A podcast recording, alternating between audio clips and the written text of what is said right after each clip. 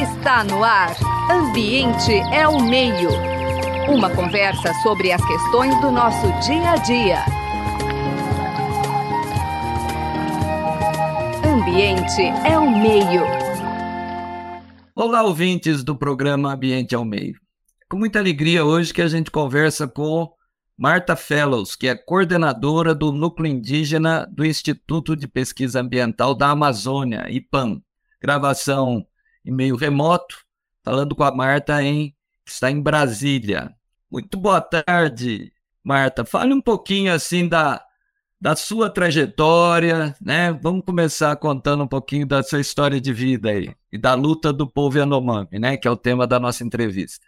Bom, primeiro, né, José, super obrigada aí pelo convite. É um prazer, né, estar tá conversando com vocês. E estou falando aqui de Brasília, né? É, a gente trabalha no IPA há algum tempo já dentro da temática indígena. Então, já tem mais de uma década, e eu mais ou menos também tenho mais, uma mais ou menos uma década é, que eu trabalho dedicada à questão socioambiental e tenho formação na minha graduação é, em gestão ambiental pela UNB é, e tenho mestrado em ciências políticas pela Universidade de Salamanca e o meu olhar é, no, na graduação, enfim, no mestrado sempre foi tentar entender um pouco essa relação de políticas públicas indigenistas com a realidade na prática, né? Então, com o que, que os movimentos sociais estão pensando, estão sentindo, estão vendo, e o que é que está acontecendo, né, no Congresso, nos ministérios, então, esse sempre foi um, um interesse meu, um pouco isso. Muito bem, vamos começar situando um pouco para o nosso ouvinte esse forte, né, instigante povo Yanomami, onde ele está, né, qual a dimensão e também a questão do território, que eu acho que às vezes, quer dizer, território indígena Yanomami não abriga só o povo Yanomami, não é, Marta? É, exatamente, né? Então a terra indígena Yanomami, ela tem 30 anos de já de demarcada, né? É a maior terra indígena do Brasil, a área dela corresponde a 96, mais de 96 mil hectares é, seria equivalente a um pequeno estado do Brasil, né? Então, realmente uma área grande. E como você falou, não tem só os povos, né? Não só o povo Yanomami que vive nesse território, né? Então a gente tem, eu estava até olhando aqui, uma, duas, três, quatro, cinco, seis, sete. Então são oito povos que vivem na terra indígena Yanomami, é, sendo que alguns são povos que vivem em situação de isolamento, né? O que muitos chamam de isolamento voluntário, ou que chamam de povos resistentes, resilientes, né? É, então, a gente tem uma população de aproximadamente 26 mil pessoas, né, que, que vivem nesse território. Então, é, é de fato é, emblemático, né? Fora toda a expressão né, da Associação Rutucara, que é uma das organizações indígenas aí que tem bastante peso lá na região, tem outras, né, mas a Rutucara é uma das maiores, o grande Davi Copenau, né, enfim. Então a gente tem uma, uma região ali que fica entre Roraima e o estado do Amazonas, e que faz fronteira na Venezuela. E até quando a gente for entrar né, no tópico do garimpo, fazer fronteira, ser uma região de fronteira, pode inclusive ter né, consequências práticas para a situação de ilegalidade nesse território. Isso. Então vamos entrar agora um pouco direto nessas grandes ameaças, né? Que pelo que a gente acompanha é uma mistura de garimpo ilegal, desmatamento para grilagem de terra pública. Tem também a questão do contrabando, né? Exatamente em função dessa questão da fronteira. Então, é, são drogas, armas. É tudo isso junto e misturado, e como é que o povo Yanomami fica no meio dessa confusão toda, Marta?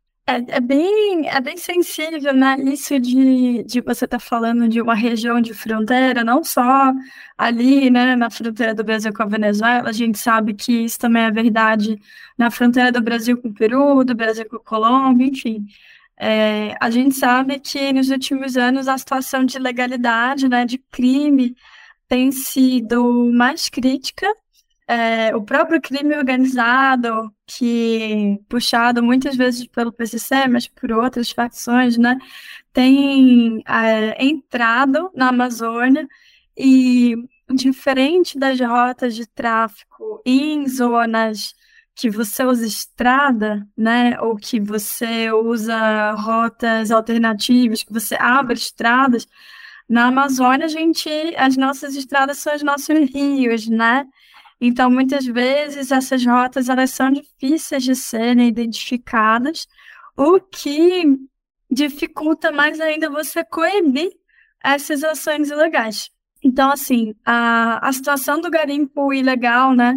E é importante dizer que existe sim a possibilidade de extração de minérios em terras indígenas, mas isso não é regra, é exceção e deve ser tratado como exceção, né?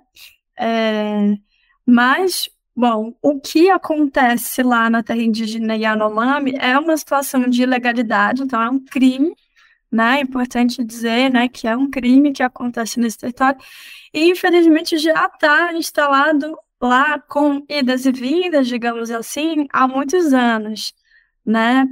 É, a gente está até elaborando um estudo agora sobre a situação do garimpo, não só para a terra indígena Yanomami, mas para as outras também que estão afetadas, né, pelo garimpo, pela mineração. E, e a Yanomami, uma, uma situação que a gente está vendo curiosa, que talvez reflita né, nessa, nesse maior impacto à população Yanomami, é o fato das áreas de extração serem muito próximas das aldeias. E isso no efeito de longo prazo, é, tem alguns estudos que falam isso, né? Tem um estudo que, que é de 2019, estava dando uma olhada da Butnik, e que fala justamente sobre esse efeito de contato de longo prazo para a saúde humana. Então, como você está falando aí de uma exposição que data lá de 1980, mais ou menos, a população ela vai né, acumulando esse metal pesado no seu corpo e tendo efeitos para a sua saúde. Eu não sou da área de saúde, né, só para deixar claro, mas a gente sabe que essa exposição a longo prazo ela pode ter consequências severas. E, e, o que preocupa, assim, quando a gente vê aqui, né, mais as imagens aéreas, quer dizer, os rios totalmente barrentos, né? São rios inteiros, quer dizer, você não. E é um povo que vive da água, né? Quer dizer, que come o peixe, quer dizer, que pesca, que nada, né? Então, é, quer dizer, de que forma isso está afetando? Você já trouxe a questão do mercúrio, que é uma coisa de longo prazo, mas quer dizer, a gente vê equipes médicas levando água, o que parece um, um, absurdo, né, Marta? Quer dizer, um povo da água, né, que exatamente a sua vida preserva a água, que é, que é a própria vida, mas é a sua maneira de viver também, e, e, e chegar nesse ponto, quer dizer, são indicadores que preocupam, né? Quer dizer, realmente essas imagens que a gente vê na televisão, elas refletem uma realidade que está lá na ponta mesmo. Quer dizer, a situação está muito crítica, quer dizer, dá para dizer que é uma, inclusive, uma, uma avaliação correta do tamanho do, do, dos danos à saúde dos povos indígenas da região? Esse ponto, é, José, é inclusive contraditório, porque a terra indígena Yanomami, ela foi uma das pioneiras no cuidado à saúde indígena de modo diferenciado, né? Então a gente sabe que a logística para você levar uma, é, um posto de saúde, enfim, você levar né, atendimento de com níveis de complexidade maiores para regiões assim é, mais distantes dos grandes centros urbanos é super difícil. Então, a terra indígena Yanomami foi uma das pioneiras a receber o que são hoje os distritos sanitários especiais indígenas, mas, infelizmente, né, é, no, né, com o passar dos anos, houve um sucateamento, e a gente sabe que nesse, nesse último ciclo é, de governo né, federal, isso piorou mais ainda, se agravou mais ainda. E na região amazônica, a gente fez um estudo durante o período da Covid, é, que fez um mapeamento do acesso de povos indígenas a centros de saúde, né, hospitais com leito de UTI. E você tinha locais assim que a média era de mais de mil quilômetros, sendo que você está falando de distância, né, entre a aldeia e, enfim, uma cidade com é, UTI, com leito de UTI, perdão. E aí você está falando de uma região que você não tem uma estrada que você possa pegar. Às vezes você tem que pegar uma voadeira, que às vezes demora mais de um dia para você chegar no lugar. Então, né, isso tudo complica, com certeza, né, o, o acesso à saúde quando você tem situação, né, casos graves, como que a gente está vivendo é, entre os Yanomami. Então, tem esse aspecto, né, de, por um lado, você estar longe, às vezes, de grandes centros pode ser uma coisa positiva no sentido de ter maior preservação, né, da, enfim, das qualidades ambientais, mas, por outro, você perde no acesso aos serviços públicos, e, nesse caso, serviço né, à saúde de maior complexidade. E, agravado a isso, tem tudo isso que você estava trazendo, né? Então, povos amazônidas, muitos têm um contato grande, né? Tem a, a sua base alimentar, inclusive, né? Vem dos rios, dos lagos, e isso também é verdade, né? Ali para os Yanomami. E quando você pensa no ciclo, aí eu não quero entrar numa fala muito técnica, né? Mas assim, de maneira muito simples, você tem a cadeia alimentar, né? O mercúrio, quando ele está na água e entra para essa cadeia alimentar, ele vai de pouquinho em pouquinho se acumulando. Então, peixe de tamanho maior, perdão, de tamanho menor, né, recebe o mercúrio, que com os processos biológicos eles transformam em mercúrio, e aí outro peixinho vai um pouquinho maior, vai, consome esse, e vai acumulando aquele mercúrio no, no seu próprio corpo.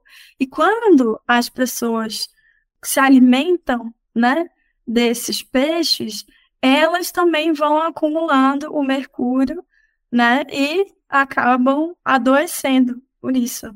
Então, é uma cadeia que, infelizmente, pelo mercúrio estar presente, né, não só na água, mas também na água, é, acaba gerando esses efeitos de, de contaminação.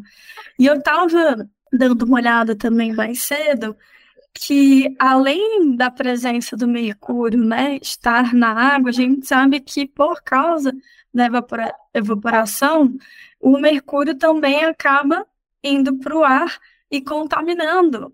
Então, você tem aquela contaminação né, local que está diretamente, as áreas que estão afetadas pelo garimpo estão diretamente sendo contaminadas pelo mercúrio, mas também por causa da circulação né, do ar, você acaba afetando áreas um pouco mais distantes. Então, não só aquela que está diretamente afetada, mas outras também acabam sendo afetadas.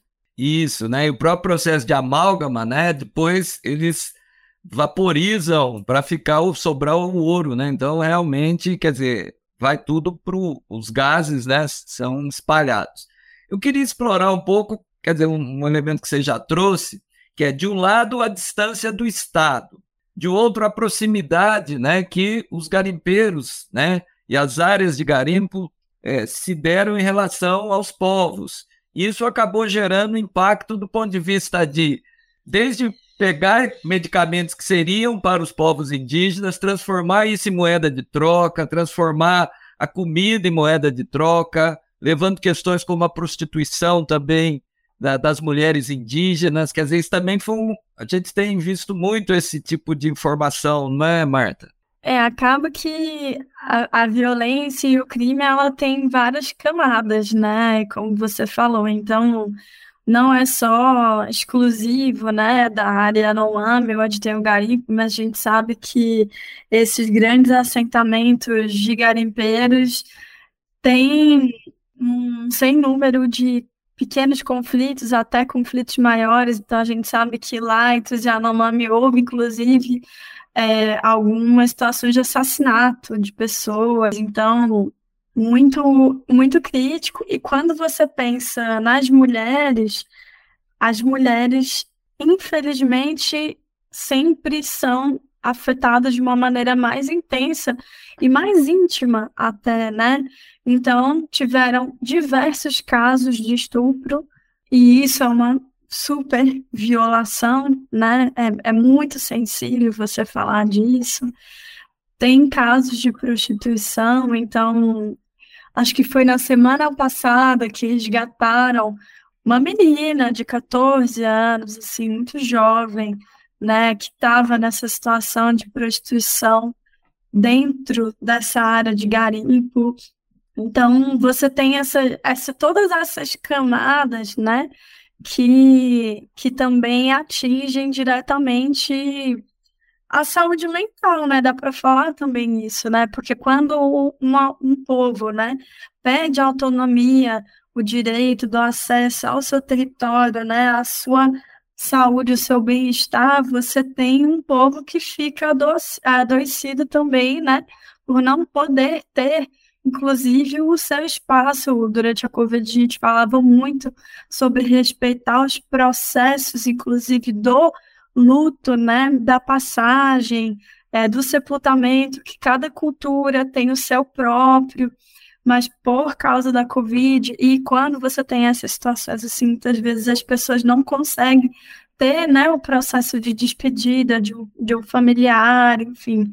Então, é, são realmente muitas camadas né, que, que você acaba atingindo. E tem um documentário que eu estava também me lembrando mais cedo, que chama Amazônia Nova Minamata, uma pergunta, né? Será que a Amazônia vai ser uma nova Minamata? É, que é do Jorge Bodansky, não sei se pronuncia assim, não.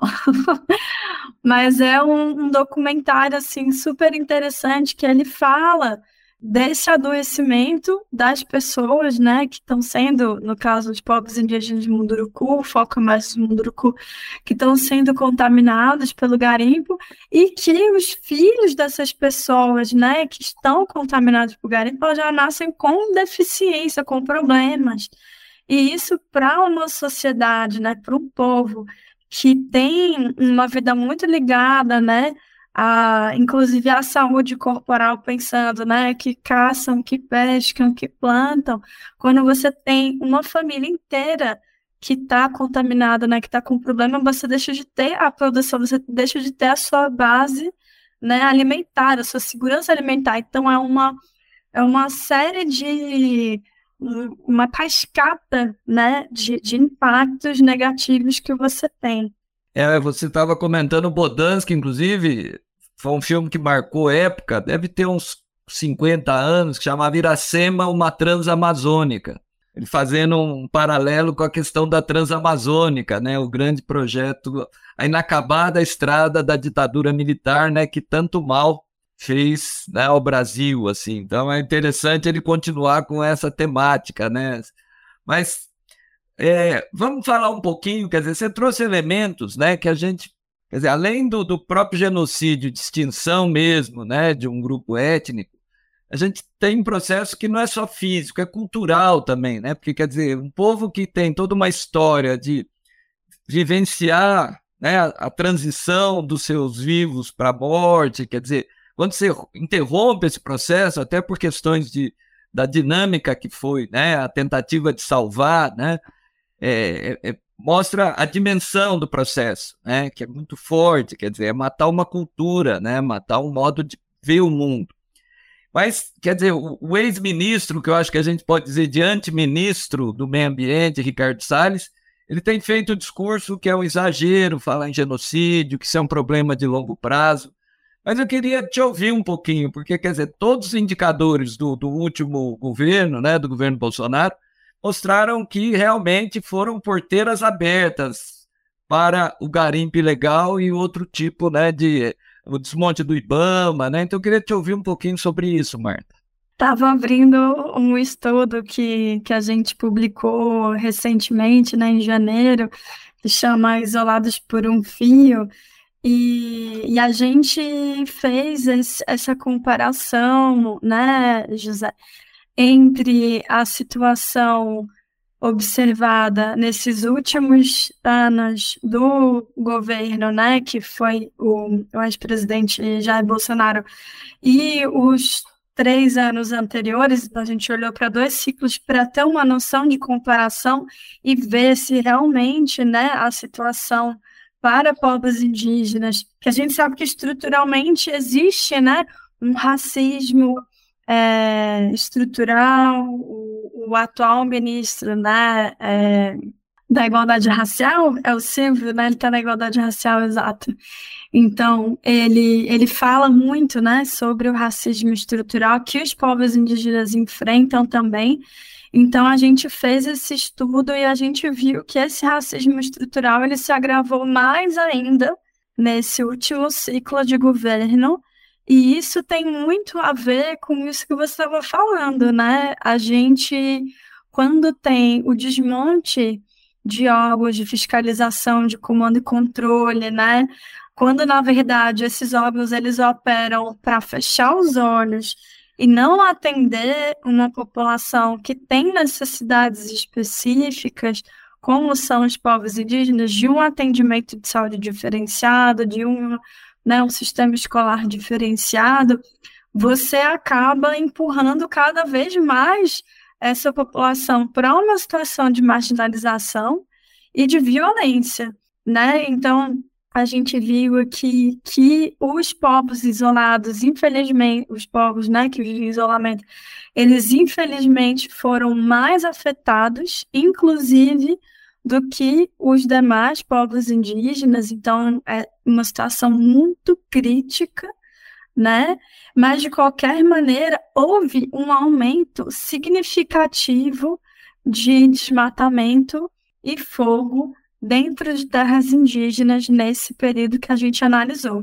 E as terras indígenas, em comparação com unidade de conservação e outras categorias fundiárias, por um outro estudo que, que foi publicado no ano passado pelo IPAN, as terras indígenas foram as mais afetadas por ilegalidade. Então, isso é um indicador assim, muito forte de que os indígenas foram, sim, um alvo de, de situações de crime e que né, o, o governo anterior não atuou como deveria ter atuado e que a gente pode, então, falar, assim, em genocídio, né? Porque teve a intenção. Muito bem. Infelizmente, o nosso programa está tá indo para o final e a gente não pode deixar de concluir trazendo um pouco, né, a grande liderança que já citou, Davi Copenau, né, Yanomami. Quer dizer que os homens brancos, né, ele diz que os homens brancos estão acostumados com ouro, com prata e com outras riquezas naturais, né? essa obsessão pela matéria, pelo ter, né, que, que na concepção exatamente dos povos originários é outra coisa, né? Muitas vezes o cacique é aquele que mais distribui presentes. Então, assim, o que fazer, né, para tentar quebrar esse processo, né? Você que convive muito com a, a cultura dos povos indígenas e também engatando, porque o tempo aperta aqui a gente. E esse novo governo, é, Marta, é, é muita conversa ou a gente já está tendo medidas concretas do ponto de vista de proteger? Quer dizer, a gente tem acompanhado um pouco as ações na área de saúde, mas a gente sabe que é muito mais do que isso, né?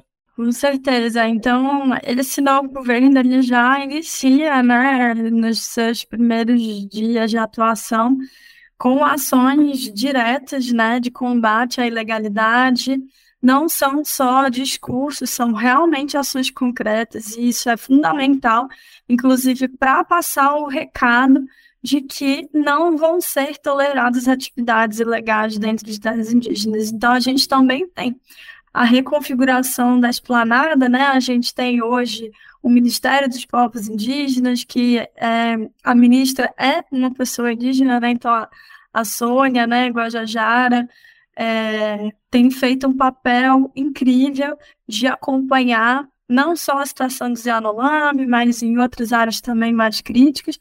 E a gente também tem uma FUNAI que pela primeira vez, inclusive usou o nome, né? Fundação Nacional dos Povos Indígenas, fundamental fazer, ainda que simbólico, né? É uma mudança fundamental, é, que é presidida, né, pela Joênia Wapichana. Então, a gente tem duas mulheres indígenas à frente de dois órgãos fundamentais para a gente ter essa virada de chave. E você também fortalecendo né, a, os órgãos de comando e controle, que, como a gente tinha comentado, né, foram enfraquecidos no governo anterior, você tem mais recursos para poder não só coibir a ilegalidade, mas também retransformar, né, você repaginar a economia do, do estado, ou enfim, de um município que estava muito é, dependente, digamos assim, das ilegalidades, né? A gente sabe que não é simplesmente tirar os garimpeiros, mas também você repaginar essa economia e dar novos significados para os usos da Amazônia. Muito bem, Marta. Infelizmente, o programa Ambiente ao Meio chegou ao seu final. Né? Nós conversamos hoje com Marta Fellows, que é coordenadora do Núcleo Indígena do Instituto de Pesquisa Ambiental da Amazônia, o IPAM. Agradecer muito também a nossa equipe, né, que sem a qual o programa não é viável, com a produção da Maria Beatriz Pavan, tra os trabalhos técnicos de Gabriel Soares e a divulgação das redes de Luana Oliva. Marta, muito obrigado. Seu minuto final aí para as despedidas. Agradecer aí o contato, né? A oportunidade de a gente estar tá fazendo essa troca, super importante a gente estar tá atento às notícias e sempre firme nos nossos posicionamentos. Nada, só agradecer mesmo. Você acabou de ouvir Ambiente é o Meio. Produção e apresentação: José Marcelino e Marcelo Pereira. Música tema: Evandro Navarro. Sonoplastia: Mariovaldo Avelino. Ouça também este e outros programas em www.ribeirão.usp.br.